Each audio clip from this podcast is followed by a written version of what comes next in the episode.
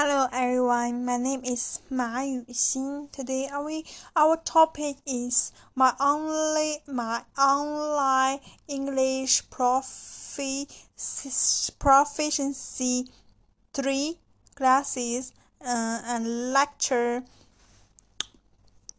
What's my opinion and uh, thoughts about it? First of all, First of all, um, I think this class is very interesting and helpful to our English.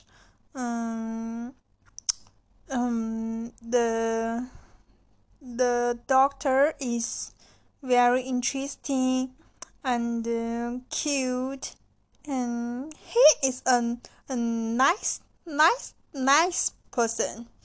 Mm, um, one of the things that impressed, impressed, um, impressed me um, was that when we uh, assist the group to the class, um, the teacher would spare us and uh, let us in, integrate into the Malay into the classmates uh, and told everyone that that we must to uh, communicate in English. I think this this is great.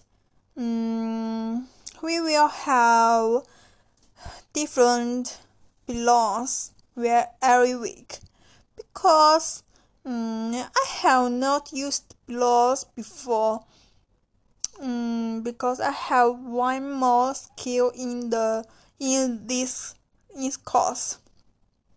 And I think my own English has also empowered in, improved improved um, the teacher often tells us that we must ask if we don't understand. Mm, don't be afraid to travel of travel.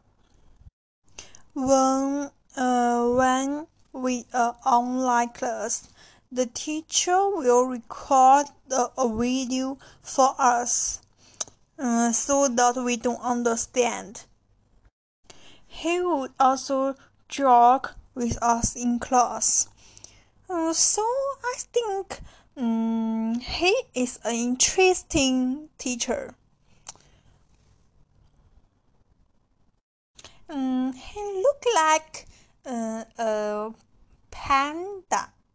Um, I think panda is cute. The teacher also cute. I like it. I like him. Um, so, uh, um,